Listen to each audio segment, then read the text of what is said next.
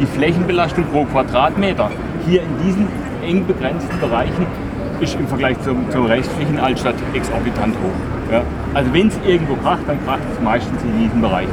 Zu Armin Bonert, der auch auf die Kameratechnik einging. Kameras, die sind jetzt äh, fix ausgerichtet, also die bewegen sich nicht, die können auch nicht gelenkt werden, sondern die haben immer eine feste Szene.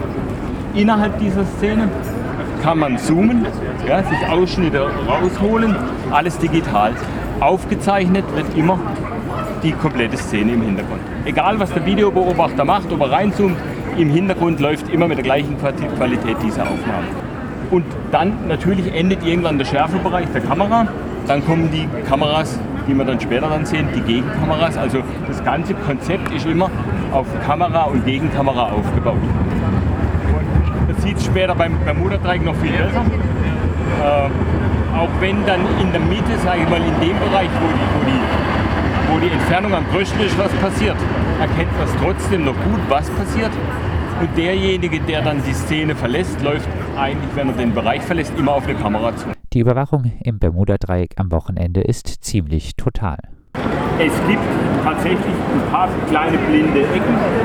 Bereiche, die von der Personenerkennung quasi nicht optimal sind, weil die Entfernung, also immer in, Maximalbereich der Entfernung.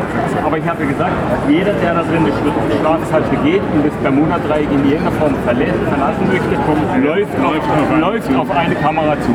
Und da muss er schon ganz aktiv quasi sein Gesicht verdecken, sich tarnen. Äh, meistens machen sie es aber nicht gedankenlos und dann bekommen wir auch Bilder schnell, die wir an die Fahndungskräfte auch, auch verteilen können. Wir kriegen eine gute Personenbeschreibung, eine Kleidungsbeschreibung, also nicht nur Jeans und T-Shirts, sondern was steht auf dem T-Shirt, wie ist die Jeans, wie sehen die Turnschuhe aus?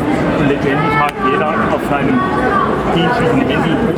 Gegebenenfalls das Bild. Und wenn, wenn die Person dann entdeckt wird, kann man sagen, jo, wir haben ihn.